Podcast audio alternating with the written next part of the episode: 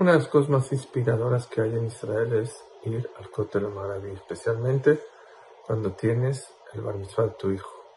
Esta semana leí un artículo de un papá que llevó a su hijo y a su familia a hacer bar mitzvah al Kotel Maraví, pero uno de los problemas más grandes de ir a ese lugar, especialmente lunes y jueves, es el lugar donde estacionar el coche. Este papá dio varias vueltas y no encontraba ni un lugar. Era tarde. El niño ya estaba nervioso y también emocionado. No le quedó más que estacionarse en un lugar prohibido, dejando una notita por si venía una patrulla o un policía, diciendo que por favor lo entienda, que había dado ya varias vueltas y que tenía que dejarlo en ese lugar.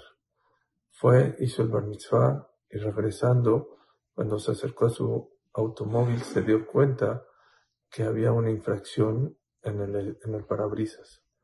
Cuando se acercó, lo único que vio es la infracción en ceros con una nota que decía Mazal Tov.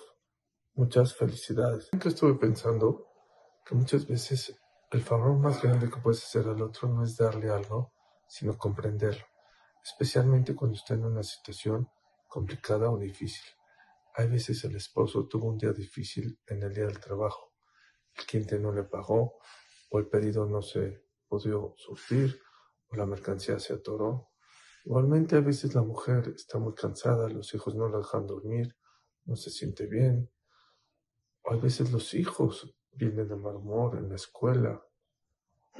Creo que uno de los hasadim más grandes que podemos hacer es comprender a los demás y más en momentos complicados o difíciles.